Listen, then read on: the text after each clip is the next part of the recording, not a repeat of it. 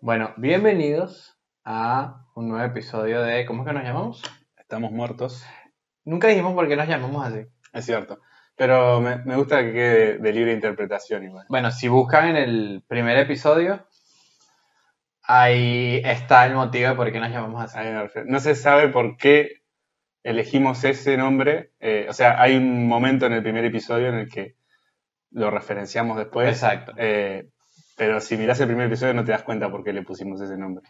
Exacto. no es que exacto. decimos nos vamos a llamar tal cosa por esto. No, no, no, no. no. Porque Eh. cuando hicimos el primer episodio, no teníamos nombre. Y mientras pensábamos sesuda y concienzudamente cómo nos íbamos a llamar, eh, me pareció mm, eh, por una referencia que hubo en el episodio. Exacto. Eh, ¿Qué tal esta semana? Mira, hemos subido bastante. Creo que tenemos Ajá. buenos números ¿Cómo de, audiencia. números, Estamos, mira, rompiendo la cartelera sí. discográficas y televisivas. ¿Te gusta la fama? Sí, me siento mega famoso.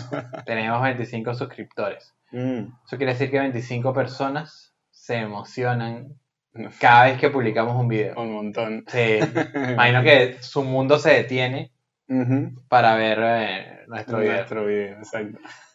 Y bueno, esta semana o, eh, fueron las elecciones de los United States of America. Exactamente. ¿Qué, ¿Qué? te pareció? Acabamos de conocer el resultado. Me parecieron unas elecciones muy reñidas, eh, súper polarizadas, eh, y fue como, en un momento fue súper tenso, porque había determinado punto en el que 10.000 personas en un estado podían decidir Sí. el presidente de los Estados Unidos.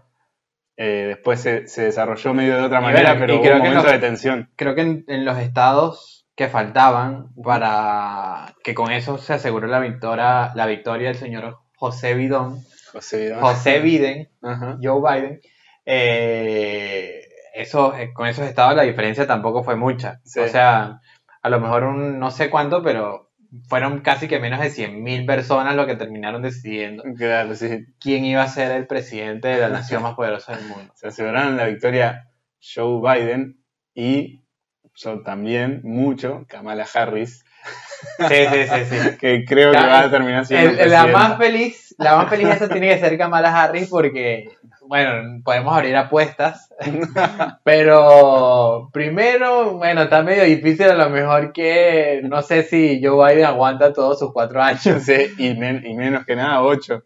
va a terminar quizá mascando el agua eh, cuando, cuando termine su periodo. Ajá. No creo que vaya un segundo periodo, me parece, no sé, no sé, Mm, no lo no sé. sé. O a lo Y- mejor no tiene tanta convocatoria en votos. Y si la señora Kamala Harris se, Mm. se prepara, mira, me parece una excelentísima candidata. ¿Te parece eh, que podría eh, no presentarse a una reelección? Joe Biden, sí me parece que no, quizá no lo dejarían precisamente por la debilidad que representa la vejez. La debilidad política, digamos. Eh, sí, y la debilidad humana que representa la vejez. Sí. O sea, a lo mejor nadie se siente entusiasmado por ir a votarle si a un votar a un tipo, si vas a votar a un tipo de ochenta y pico de años, Sí. por ahí eh, perdés muchos votos. Exacto, a lo mejor- bueno, y dependiendo también cómo le vaya en su gobierno, pero, Exacto.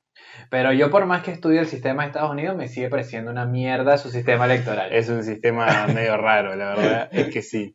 Eh, es un sistema electoral en el que podés eh, tener el voto popular, o sea, que la mayor cantidad Sí. de personas te votaron a vos y aún así eh, perdiste. Me parece, sí, me parece una mierda porque no respeta el principio de proporcionalidad de, la, de, la, de cualquier democracia seria, que cualquier democracia seria debería tener. Sí. Eh, pero bueno, no sé, si ellos son felices así. Yo vengo de Venezuela, tampoco es que puedo hablar mucho, ¿no? Tienen muchos, tienen muchos años con ese sistema y la verdad es que tan mal no les ha ido.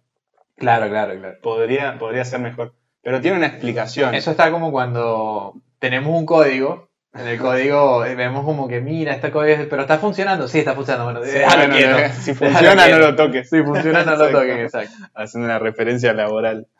Eh, bueno, tiene, tiene una explicación esto que hacen los americanos con su eh, sistema de elecciones, que igual a mí me parece una mierda, pero eh, a lo que voy es que entre los 50 estados de Estados Unidos, hay estados que tienen muchísima población Claro.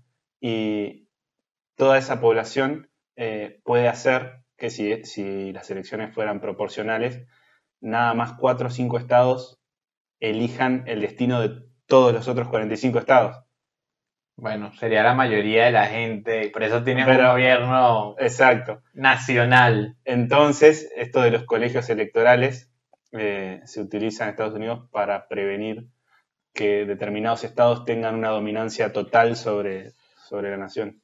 Sí, me parece que respetando el federalismo que rige actualmente, o sea, creo que lo mejor es, es establecer de cierta manera un sistema proporcional.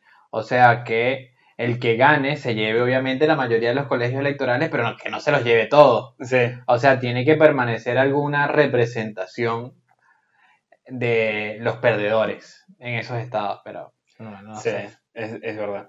Me parece, me parece el, el motivo por el cual tienen los colegios electorales, me parece una razón válida. Igual me parecería que sería mucho mejor que tuvieran un sistema proporcional. Sí, Eh, creo que es lo que mejor funciona. como cualquier democracia sí, decente, decente en, en el mundo. Ajá. Eh, pero bueno, a- hace, hace rato que dijiste americanos. ¿Qué opinas tú de que le digamos americanos a, a los a los gringos? Mm, Bueno, se, Está- pu- se puede, se puede confundir mucho porque el continente en el que vivimos se llama América, eh, Pero, pero su- el nombre de su país se llama Estados Unidos de, de América. O sea, su país se llama América. Claro, es como que si yo te digo, los- no sé, los Estados Unidos de México, Estados Unidos mexicanos, nos exacto. tendríamos que molestar por decirles mexicanos a los mexicanos. Exacto. Deberíamos decirles también estadounidenses acaso. Mm, O, por ejemplo, Venezuela durante un tiempo se llamó Estados Unidos de Venezuela. O sea, el nombre del país es América y por consiguiente la nacionalidad de los que nacieron ahí, la nacionalidad de los que viven y nacieron ahí es Americano. americana. Sí, es medio. eh, justo hay una coincidencia eh, del nombre de su país con el nombre Claro, del es continente como que, que, un, puede como generar que un país de- en Europa se llama Europa. Claro, entonces vos decís, eh, son europeos, pero no, no son europeos, pertenecen a, a este país nada. Exacto, exacto. Es como Es raro. una, es una discusión que, que mucha gente lo ata a, no sé, no sé, me imagino que son de cierta manera complejos de inferioridad de algunas personas que, que, que sienten que decirle americanos al, al gringo, al Sí. americano, porque su país se llama América, es rebajarse a ellos, Claro. porque ellos también se sienten americanos por haber nacido en el continente. Sí. Es que es muy confuso también, te da a pensar, si lo escuchás muy por arriba y no te pones a, Claro. a pensarlo, de- decís, eh, parece que tienen un complejo de superioridad, pero Sí. es el nombre que tiene su Exacto, país. ya. Bueno, Bueno, contame que a todo esto, que nos acabamos de enterar de la victoria de. Joe Biden, ¿qué opinas de Joe Biden? ¿Qué te parece? ¿Y qué te parece que es lo que... me parece, me parece un hombre blanco, guapo, alto y sexy. Que no me. No, necesito buscar eh, fotos de A- Joe Biden a, ti joven. te, a ti te gustan mayores. De esos que llaman señor. Ajá. O sea, me parece. Para eso, yo, yo siempre voy a, a tratar de. de irme por los políticos más moderados. Cuando hay un político que comienza con su ra- radicalismo, si sea de izquierda o de derecha, me parece. Sí, Me parece. Yo te, sigo en esa misma línea. Pero bueno, no sé. Los gringos decidirán que. ¿Y qué te, eh, qué te parece positivo eh, de acá en adelante que, que pueda llegar a ser Biden, que digas esto va a ser bueno para el mundo? Eh, no sé, a los gringos le decían que eran la policía del mundo. Ajá. El gendarme necesario. A lo mejor sí. O sea, yo, yo prefiero 10.000 veces una supremacía yanqui que una supremacía china. Bueno, sí. Y no porque haya algo en contra del chino como tal, sino por el sistema político que ellos van a tratar de, no sé si promover, pero se van a aliar con muchas personas de su Que sistema. no te caen bien. Ujú. Es verdad. Yo la verdad yo no tengo no tengo ningún problema con, con la izquierda eh, ni con la derecha, No eras. hasta, hasta las radicales. Con tal de que no se pongan a hablar de Venezuela, o sea, pueden hacer lo que O quieran. sea, que hagan lo que. Con tal de que no digan, no, Maduro es el mejor presidente que ha tenido Venezuela. Con tal de que no digan eso, pueden vivir su dictadura Tranquilamente. tranquilamente.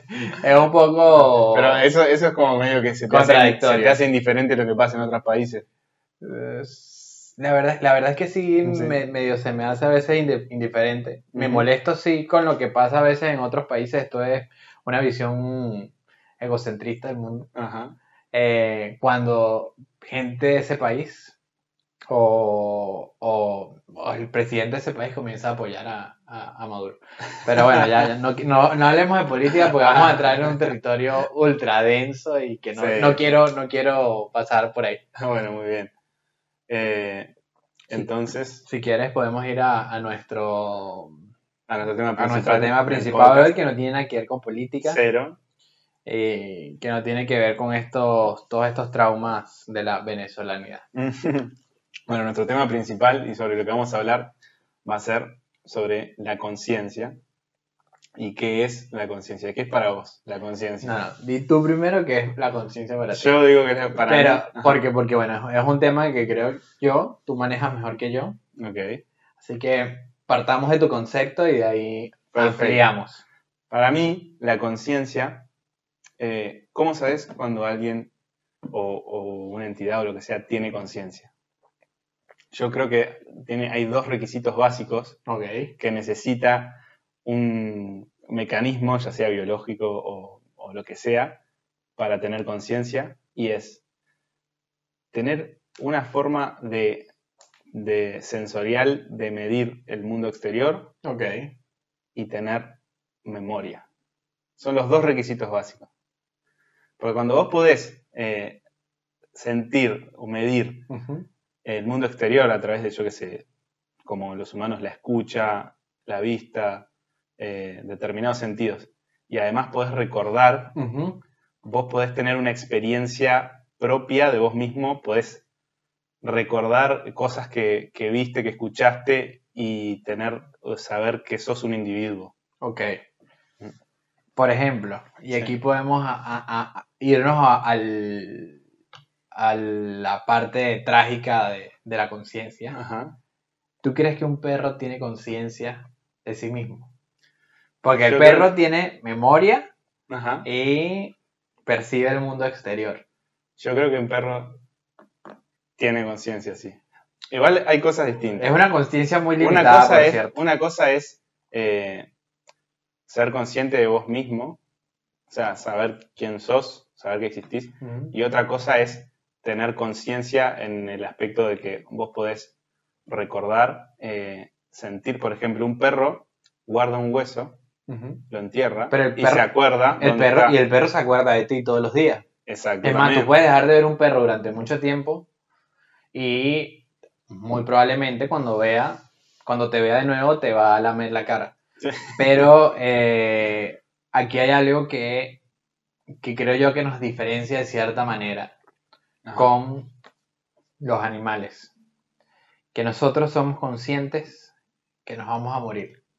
Ujú. ¿Vos- ¿A Hay vos te un parece perro- que un perro no un es perro, consciente? un perro no sabe que se va a morir. Si un perro presencia la muerte de un par, o sea, de otro perro, Sí. ¿sería una experiencia traumática para ese perro o no se daría ni cuenta de lo que está pasando? Probablemente sería una, no sé, no sé. Porque en ese momento el perro se puede dar pero cuenta de que se va a morir. supongamos, supongamos que es un, que es, que es una, una experiencia traumática para el perro. Eh, Pues sin esto- embargo, sí el perro no sabe que eso mismo que le pasó al otro perro le va a pasar a él. O sea, el perro. Pero, ¿Has visto vos los videos de, de perros, eh, digamos, como que llorando la muerte de un ser vivo? Sí, sí, sí, lo he visto, lo he visto. Es- Pero o sea, el perro no es consciente. de la muerte. Pero el perro no es consciente que eso mismo le va a pasar a él. Mm.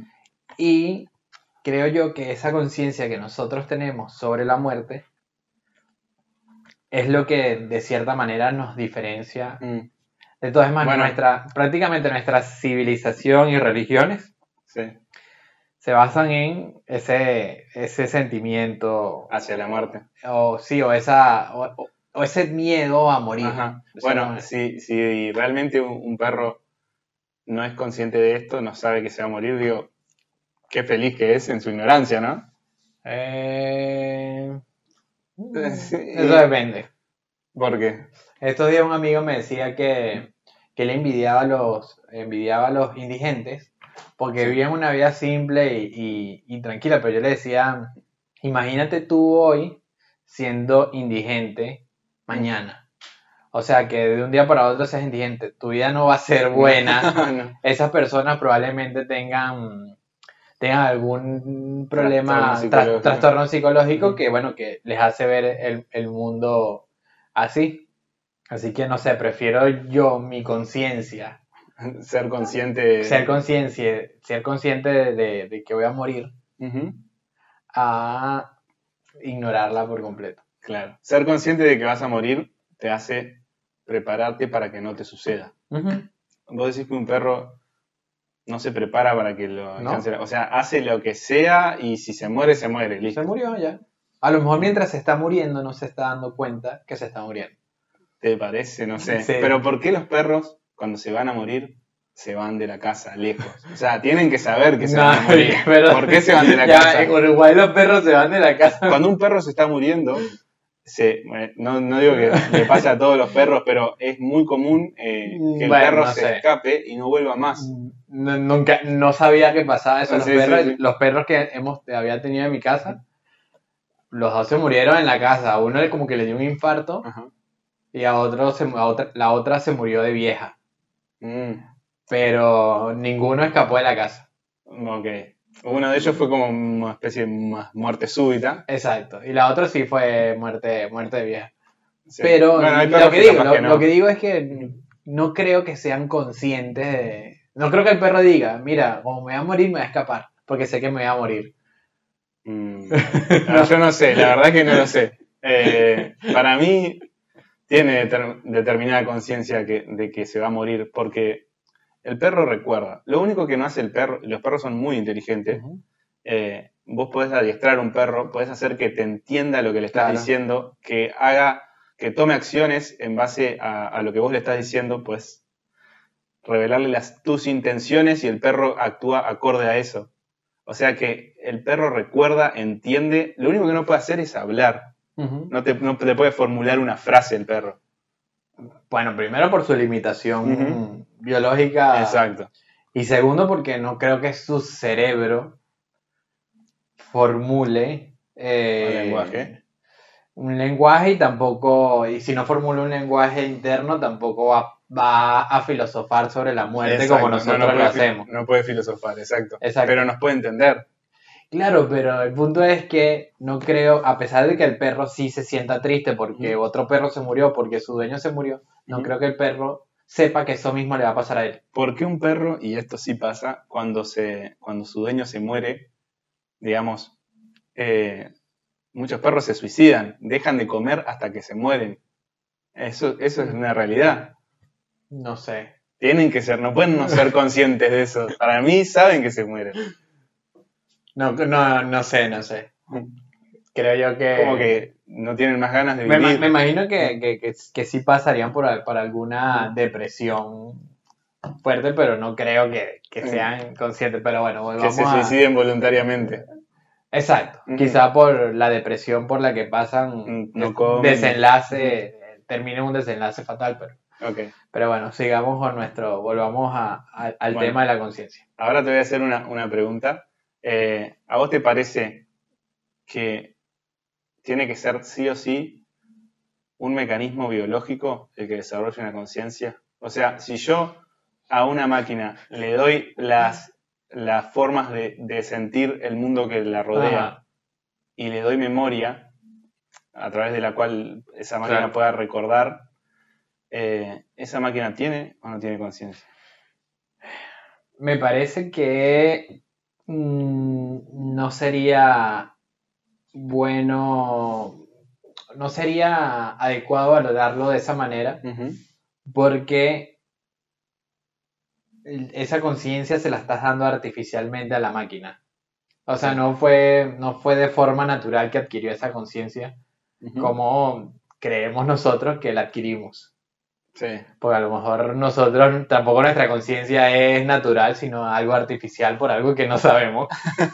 A ver, ese, ese concepto está raro. No, no, no, no, no, es, es, es- es una idea loca, Ujú. que no creo que sea así. Pero bueno, Ok. uno nunca sabe, de repente sí somos, estamos, hay unos extraterrestres que, bueno, que, que hacen que todos nuestros mecanismos biológicos funcionen. Como que no, Y nos reproducen. como una especie de dioses. Sí, sí, y, y, y fantasmagóricamente te introducen la conciencia cuando nace. Ok, Pero no creo. Continuemos con temas serios, por favor. vamos.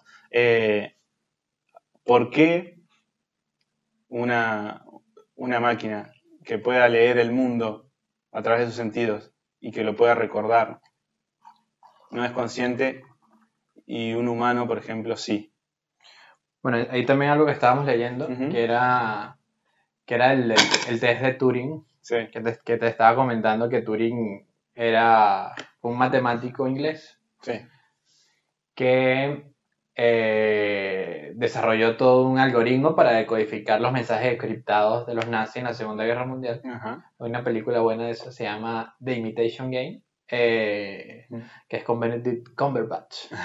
no la conozco, pero Creo, creo que no hay más, no hay eh, apellido más británico que Cumberbatch.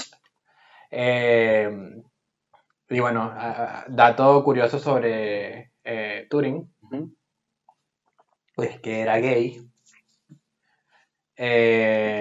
Y en ese momento, en la Inglaterra de los años 40-50, estaba penada la homosexualidad y Mm. te hacían tratamientos hormonales para que trataras, para que recobraras tu masculinidad. y él escondió que era homosexual. Era homosexual, pero creo que lo encontraron con un prostituto o algo así Ajá. y lo metieron preso, lo, le hicieron terapia, Mierda, terapia hormonal Sí, sí. y eh, eh, para tratar de, de volverlo hombre heterosexual. Además te lo hacían en contra de tu voluntad. no es Total. que yo me quiero tratar. No, No, no. te ponen preso. Eso, y te- te- te- o sea, aceptas esa terapia, aceptabas esa terapia hormonal o te metían preso. El tipo aceptó la, la terapia hormonal y terminó suicidándose. Mierda. Pero bueno, Qué equivocado. eh, no, bueno, al final la, la reina de Inglaterra tuvo que emitir un comunicado, este, como que a- a- a- mm, no disolviendo todos esos, todas estas estas cosas que habían hecho contra Turing y pidiendo Sí. perdón por eso. Pero bueno, Turing, Alan Turing, él hizo un test, se llama el test de Turing, Sí. en el que eh, mm, no era necesariamente para saber si la máquina tenía conciencia, sino para ver de qué forma la máquina lograba confundir a otros humanos de que era un humano. Y después eso se llamaba Imitation Game. Ah. Entonces, eh, ahí, aunque la máquina pueda imitar a otro humano, y- o sea, porque la prueba era que había un evaluador y varios participantes que interactuaban con la máquina. Y el evaluador tenía que detectar cuál era la máquina. Eh, se iban haciendo preguntas los, los, los participantes con la máquina y la máquina no tenía que responder de forma certana, sino que tenía que responder de una forma tan natural como lo habría hecho un humano. Y eh, eh, muchas veces no se lograba, pero a pesar de, de- de todo esto, era una respuesta programada de la máquina Claro. ante ciertos estímulos y que no, no era una conciencia natural como la de un humano, por más espontánea que sea la fuesen las respuestas de la máquina. Mm, Pero espera, porque eso va, eh, digamos, hay, hay formas de funcionamiento de lo que se llama inteligencia artificial que no son respuestas programadas todas. No es que si el humano me dice esto, respondo esto, y te devuelvo inmediatamente esta respuesta. na- eh, hay eh, algoritmos de inteligencia artificial Sí, sí. que buscan a través de, de bases de datos inmensas eh, so- de, de supuestamente recuerdos que tienen o ejemplos similares a lo que te pueda llegar, a la frase que te pueda dar el humano y te responden en base a eso. Sí, O sea que no es que tienen una respuesta programada, buscan qué responderte en base a lo que vos les dijiste. bueno, pero claro, es, pero- es mucho pero- de lo que hacemos nosotros tú y- también. tú y yo- yo, te ya, respondo en base a lo que vos me decís porque yo- lo busco en mi memoria. Claro, pero tú y yo Mm. sabemos cómo funcionan todo, de cierta manera cómo funcionan estos algoritmos que Ajá. sabes que alguien le dijo a la máquina que tenía que buscar en tal lugar todas esas respuestas y tratar de buscar la respuesta de cierta manera más acertada. Pero eso que dices también es muy, muy interesante porque creo que Google sacó un asistente de voz, no me acuerdo, no me acuerdo en, en- en- sobre qué, en, en cuál de sus versiones de Android era, no me acuerdo. Pero lo que estaban destacando el asistente de voz es que hacía gestos en la voz como humano. Cuando le preguntaban algo, la, la máquina no respondía inmediatamente, sino hacía como que, "Mm, eh", como que se estuviera pensando. Era una ilusión para el humano. Exacto. Y eso la hacía mucho más humana a la máquina. Bueno, pero esos son trucos que podés hacer para engañar al humano. No significa que, que no, no con eso puedes probar que la máquina no tiene conciencia. No, no, pero Mm. independientemente de eso, que creo que, que dentro de poco nos va a costar distinguir qué es una máquina y qué es un humano. Mm, Por ejemplo, eh, cuando no tienes comunicación visual. Sí. Cuando es solo auditivo, tú vas, "Mm". Exacto. Y puedes llegar a determinado punto en el que las máquinas sean muy parecidas a los humanos también. Sí, bueno, cuando, cuando vivamos en el mundo de Blade Runner o, o de carbono alterado. Eh, Ahora- ¿Viste esa serie en Netflix? No, no lo vi. Que es que los humanos encontraron la forma de trasplantar Mm, su conciencia y su memoria a otros cuerpos creados artificialmente. Claro. Y, eh, eh, o sea, con eso podías prolongar tu vida durante mucho tiempo. Ahora, yo te digo, hola Nelson, ¿cómo estás? ¿Qué me respondes? Muy bien. Ok, entonces lo que vos hiciste fue, ante mi pregunta, registraste en tu cabeza todas las veces que te ha sucedido, que te hayan preguntado lo mismo, cuál es la respuesta adecuada y Claro. me la dijiste. Una máquina, cuando le decís hola, ¿cómo estás? Va a su registro de memoria, busca la respuesta, busca, ejemplo- busca ejemplos parecidos Claro. y te responde en base a sus experiencias pasadas o a su registro de memoria. Entonces, ¿cuál es la diferencia? que alguien le dijo a esa máquina cómo responder. A nosotros creemos Ajá. que no. Nadie nos dijo que cuando alguien te preguntara, hola, ¿cómo estás? Tenías que buscar en tu cerebro y seleccionar una respuesta adecuada a esa pregunta.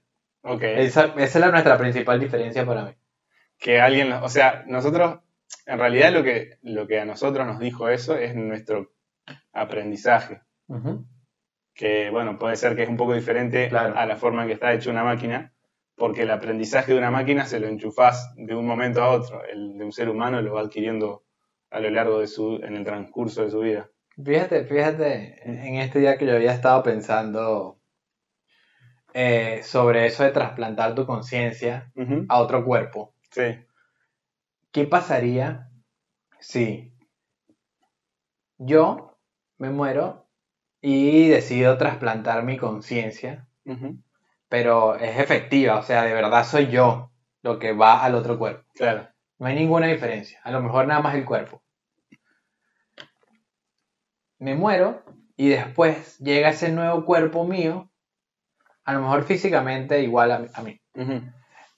Llega ese, cuerpo, ese nuevo cuerpo mío y va y visita a mi familia. Sí. O sea, soy yo visitando a mi familia. Dice, mira, no me morí, todavía estoy aquí. Claro. Soy yo de nuevo. Y mi familia dice, no, no seas marico. O sea, tú te moriste. Claro. Tú te moriste. Tú no vas a entrar a esta casa fuera de aquí. Sos un impostor. Claro. Exacto.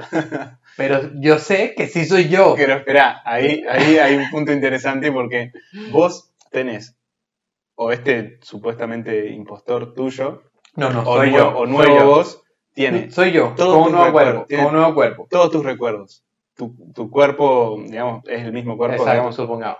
tiene el mismo cuerpo, tiene todos tus recuerdos y, o sea, de afuera no hay forma de diferenciar que sos vos. Pero adentro, vos, el vos de verdad se, se murió.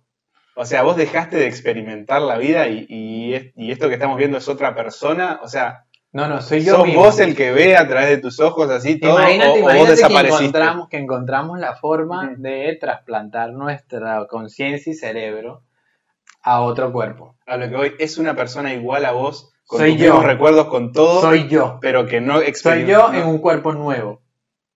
O sea, que te tras- trasladaste tu conciencia. Exacto. O son dos conciencias No, separadas. soy yo en un cuerpo nuevo. ¿Cómo sabes que trasladaste tu conciencia? No sé, pero, pero suponte esto, me morí Ujú. Secretamente, eh, le dije a, a, a alguien, a algún laboratorio super avanzado en el futuro, que luego de mi muerte trasplantaran mi conciencia a mi nuevo cuerpo. Sí. Y yo me despierto en el nuevo cuerpo después de la muerte. Y de repente voy y le aparezco a mi familia. Digo, hola, mira, soy yo, no me morí. Mm. No me van a querer, van a decir, "Mm, aquí hay algo Acá hay algo raro. raro, sí. Porque tú te moriste. Entonces, imagínate cómo, cómo te sentirías tú al no ser aceptado, pero tú sabes que tú sabes que tú eres tú, pero tu familia sabe que tú no eres tú. O cree que tú no eres tú. Pero vos, vos sabés que te moriste y Claro, que claro, estás consciente de todo, estás consciente de todo. Sería, sería un choque psicológico Sí. no ser aceptado. Eh, Sí, sí, sería muy. Igual, si, si vos sabés que te moriste, que te trasplantaron tu conciencia, vas a poder de- explicarlo. O sea, Sí, pero suponte algún familiar tuyo que sabes que se murió y de repente te llega y te dice, mira, ¿qué tan fácil sería para ti aceptarlo? Ni no sé, o sea, se- sería como. eh, en realidad estaría bueno, como que sí, creo que hasta me sentiría tentado a ignorar eh, Todo- todo contexto o cómo fue que sucedió con tal de. no Pero, sé, pero psicológicamente Tú dentro, dentro de ti vas a pensar ¿Qué carajo pasó? qué carajo pasó y siempre vas a sospechar. Sí. vas a decir, "Mm". Eso seguro, voy a sospechar de mm, es No vas a estar impostor. tranquilo. No, es cierto, no voy a estar tranquilo. Entonces, es algo, es algo medio, medio bizarro de estos trasplantes de, de conciencia en la ciencia ficción. ¿Y qué, qué sería el trasplante de conciencia? ¿Todos los recuerdos o lleva algo más? Yo creo que debería ser, o sea, tú, que no haya ninguna diferencia. Que no haya. Claro, pero ¿qué trasplantas? Información nada más. No sé, no es más, ni siquiera sé cómo, cómo podrías trasplantar la conciencia, pero No. imagínate que el proceso existe Claro, ¿eh? y que sacas, o sea, que tú eres tú mismo, eh, pero en otro cuerpo. No sé, no sé si me parece. Es que no sé si podemos tener nosotros una experiencia fuera de nuestro propio cuerpo. Por más que trasplanten toda la información de tu cabeza a otro lado. Bueno, nosotros, o creo que prácticamente toda la humanidad, Sí. o gran parte de la humanidad, tiene su- sus bases religiosas o sus creencias religiosas están basadas netamente en una experiencia fuera de tu cuerpo. Sí. O sea, ¿por qué crees que después de morirte vas a seguir viviendo en el cielo? Porque anhelas una experiencia de tu cuerpo, de cierta manera. Sí. Y eh, esto habla de nuestros anhelos de inmortalidad por donde quieras que lo veas. O sea, nos resistimos a morir. Bueno, de hecho, hay, hay momentos en que uno en vida puede experimentar una experiencia fuera de su cuerpo. Por ejemplo, te, te voy a contar algo que me pasa a mí, particularmente, cuando duermo. Eh, en ocasiones eh, yo despierto eh, y soy consciente que estoy durmiendo. ok. Y mi cuerpo está dormido y no me puedo mover. Eh, esto entiendo que le pasa A mucha gente, mucha claro. gente. Y hasta puedo caminar en mi casa, sa- afuera de mi cuerpo, y mirarme durmiendo. o sea, es una experiencia afuera de mi Claro, cuerpo. me imagino que va a haber muchas explicaciones psicológicas sobre por, qué, por qué pasa eso. Sí, sí. Pero bueno, e- e- esta inmortalidad de la que te hablo es la inmortalidad del alma. Sí. Y de cierta manera, para la vida religiosa o para los religiosos, el alma es la conciencia. Claro. Eso es, el alma es la forma de explicar. La conciencia de uno, exacto. Que para, desde un punto de vista religioso, no es tu conciencia lo que están trasplantando de un cuerpo a otro, sino tu alma. Claro. Sacaron tu alma y se la metieron a otro cuerpo y, bueno, y seguiste. O ni siquiera otro cuerpo. Como que tu alma es una entidad. Bueno, propia. pero, pero ponte, veamos esto de cambio de cuerpo desde un punto de vista religioso. Sí. Ellos dirían que, que es el alma, pero, pero sí está. eh, y, y esto de la inmortalidad del alma es algo que no solo es el cristianismo que lo cree, Sí, sí, sí. Todas las prácticamente todas las religiones creen que no van a morir y que van a ir a- al. Y que paraíso. tu alma va a trascender. Y eso de cierta manera, sin duda, trae tranquilidad para las personas que lo creen. Es que es la, es la base de la, sí, de la religión, eh, la creencia de que vamos a trascender a la muerte. Sí. Es, la, es vencer ese miedo o, o- o no tener ese miedo o calmar ese miedo es la base de todas las religiones. Y es, y es algo que nadie debería por qué tratar de racionalizar en eso. Es algo, un deseo Hay completamente creerlo, racional. hay que creerlo y listo. Es, es algo, algo completamente racional y quizá completamente válido, que, porque, porque te da paz. Estaba leyendo un libro de, que te había comentado que se llama Del sentimiento trágico de la vida, Sí. que es de Miguel de Unamuno. Y él ahí explora sobre esto de la, de la inmortalidad del alma, del deseo de nosotros de trascender. Y hay una parte donde él habla de, de- o, o yo lo interpreto así, que no es solo trascender espiritualmente, sino de trascender con tus ideas. Claro. Es una forma también de dejar tu conciencia. Exacto. Dejar tu conciencia no- no que- permanente aquí no en, lo que- en la tierra, de cierta manera. No es lo que calma el miedo a tu muerte. No, no, pero, pero digo que es otra forma de, después de morirte, dejar tu conciencia Dejar tu conciencia. aquí Pero y no es dejarla, pero es parte es, de ella. No es lo que anhelamos cuando queremos que nuestra alma se separe del cuerpo y se vaya al cielo. Claro. No es lo mismo. Pero, pero digo, o Pero sea, es, sí. es una forma Es una forma de trascender. verlo, de, Ujú. de trascender más allá de tu muerte y que, que me parece completamente válido. Exacto. Y también está la otra cosa en la que él se pregunta en el libro, que ¿qué pasaría si te dijeran que Dios existe, Él controla todo, como muchas religiones creen, pero que tu alma no es inmortal, o sea, que tú te mueres y ya? ¿Seguirías creyendo o no en Dios? Mm, O sea, ¿para qué Dios ¿Para si tu alma no es inmortal? claro. ¿Para qué?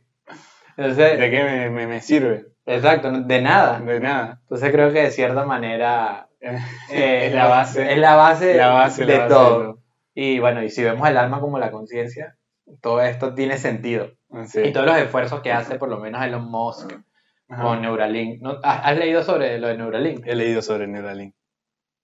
Yo no lo he entendido mucho, que, o sea, obviamente sé que es de tratar de, de tener acceso a los, a la, a los, al, Recuerdo. no, no, a tu cerebro. a tu cerebro, a, las- a las transmisiones eléctricas de tu cerebro y poder Sí. hacer ciertas cosas, pero Ajá. Bueno, eh, Neuralink es un proyecto que tiene Elon Musk eh, de un aparato que por las por la forma, por cómo lo muestra o lo vende, es, es algo que va como detrás de la oreja, que con unos filamentos de este, metálicos muy finitos eh, penetrarían hasta tu, tu cabeza y estarían, digamos, eh, en cercanía a tus neuronas ok.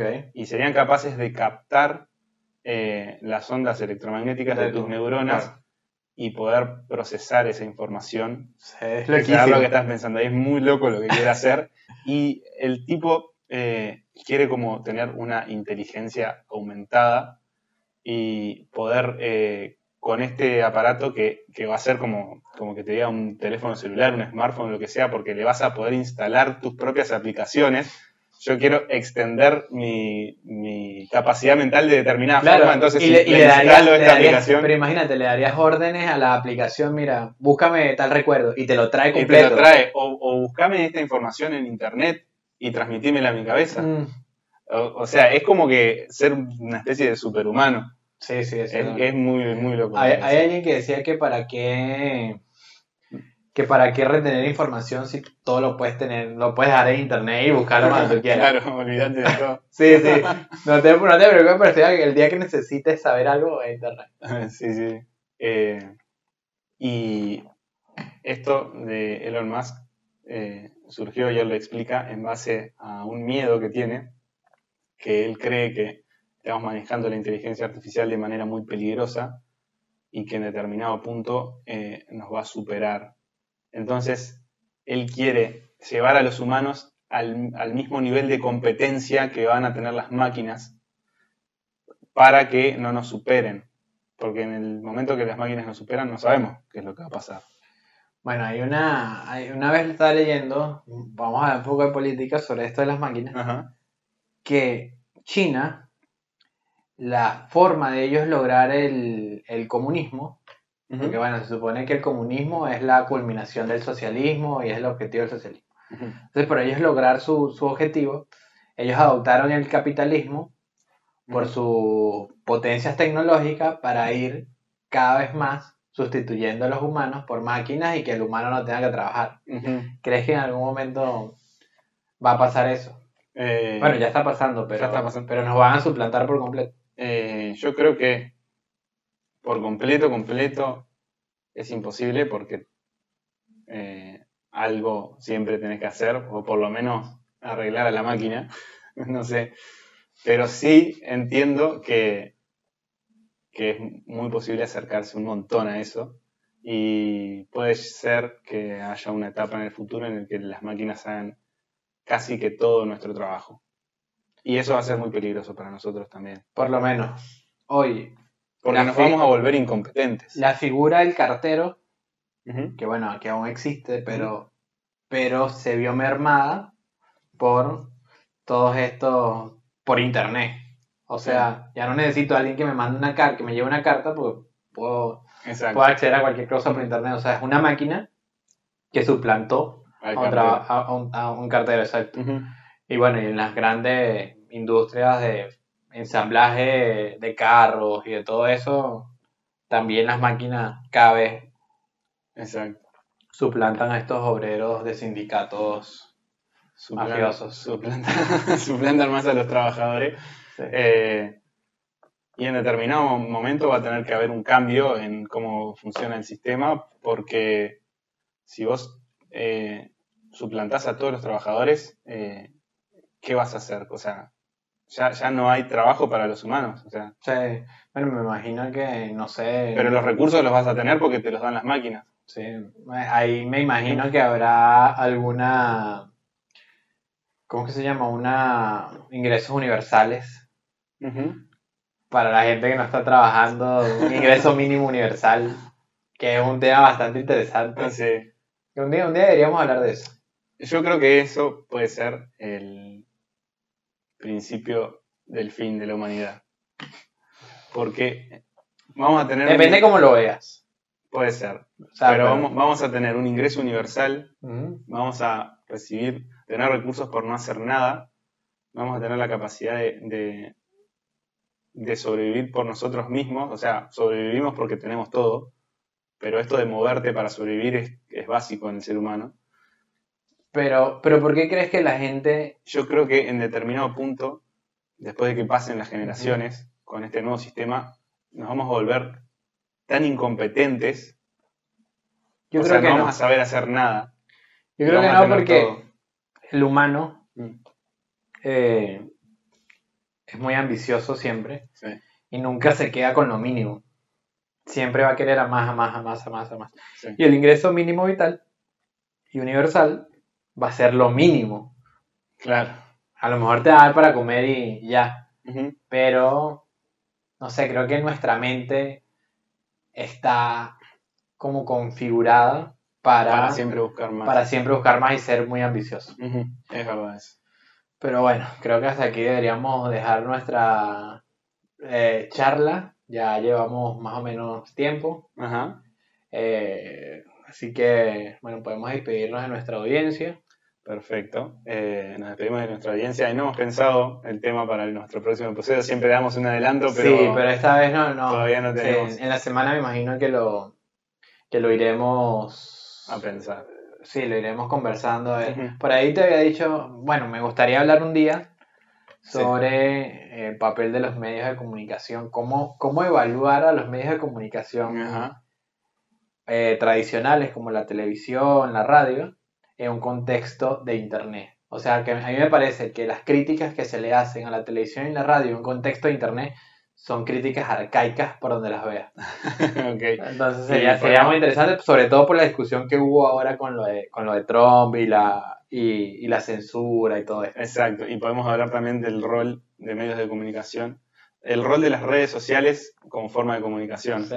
Creo, creo yo que ese es- podría ser nuestra próxima... Es verdad. Ya está listo. Listo, solucionado. Ese es nuestro próximo, nuestro próximo tema de, de comunicación. Bueno. Así que Nos despedimos de nuestra querida audiencia. a mi mamá, chao. Chao, chao. Al- A, más escuchas porque ya tenemos. Ah, ya no es mira, solo- es que creo que mi mamá no los miró todos.